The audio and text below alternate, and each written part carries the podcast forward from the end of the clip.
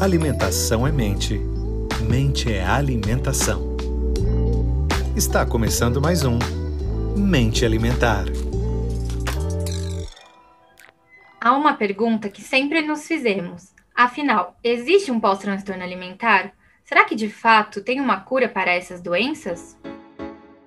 É isso que vamos abordar neste episódio. Olá, bem-vindos a mais um episódio do Mente Alimentar, o seu podcast sobre transtornos alimentares. Eu sou Isabelle Raquel. E eu sou Lucas de Castro. Ao longo de nossas pesquisas, descobrimos que os transtornos alimentares são multifatoriais, podendo se desenvolver por conta de componentes biológicos, genéticos, psicológicos e socioculturais. Por conta disso, o tratamento também é multidisciplinar e possui diversas possibilidades, sendo diferente de paciente para paciente. Podem ser indicadas internações e remédios, porém não há nenhuma medicação comprovada que cure especificamente essa doença.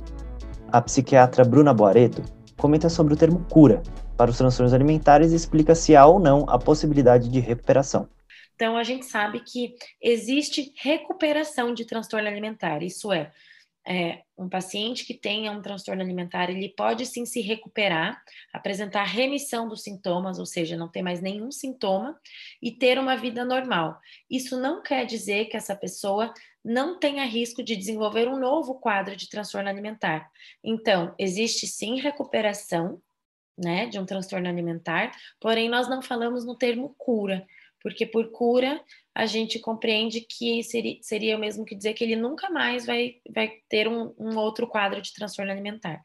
Alguém que teve um transtorno alimentar alguma vez sempre está em risco para ter um outro, um novo episódio, um novo quadro.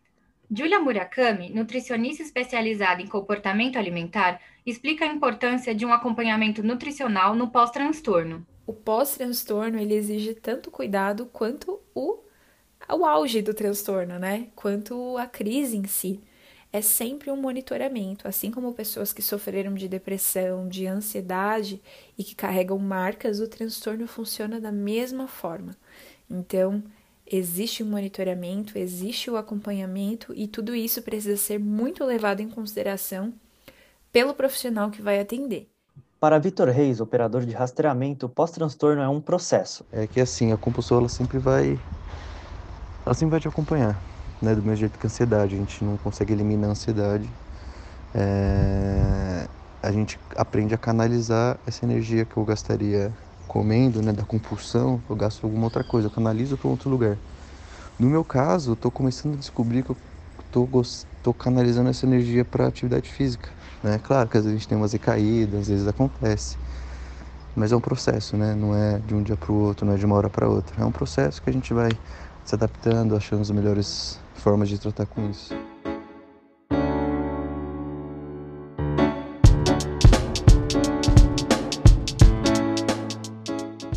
Este depoimento do Vitor resume bem o que é se recuperar dos transtornos alimentares. É tudo um processo. Claro que cada pessoa que sofreu com essas doenças possui sua vivência, mas no geral precisamos entender que a recuperação acontece aos poucos, passo por passo o importante é sempre buscar tratamento e acreditar nos profissionais que estão ali para te auxiliar a ficar saudável. Eu, Isabelle, sei muito bem o que é isso, pois sofri por anos com a minha autoestima e desenvolvi compulsão alimentar e bulimia. Hoje estou em recuperação, mas é importante lembrar que pessoas que tiveram distúrbios alimentares precisam sempre manter atenção a possíveis gatilhos, pois existe a possibilidade de a doença surgir novamente. Este capítulo fica por aqui. Esperamos você no próximo Mente Alimentar. Até mais! Até mais! O Mente Alimentar é uma produção dos alunos do oitavo semestre de jornalismo da Universidade Metodista de São Paulo. Produção, reportagem e roteiro de Fabiana Martini, Isabelle Raquel e Lucas de Castro. Edição de Leandro Andrade e orientação de Filomena Saleme.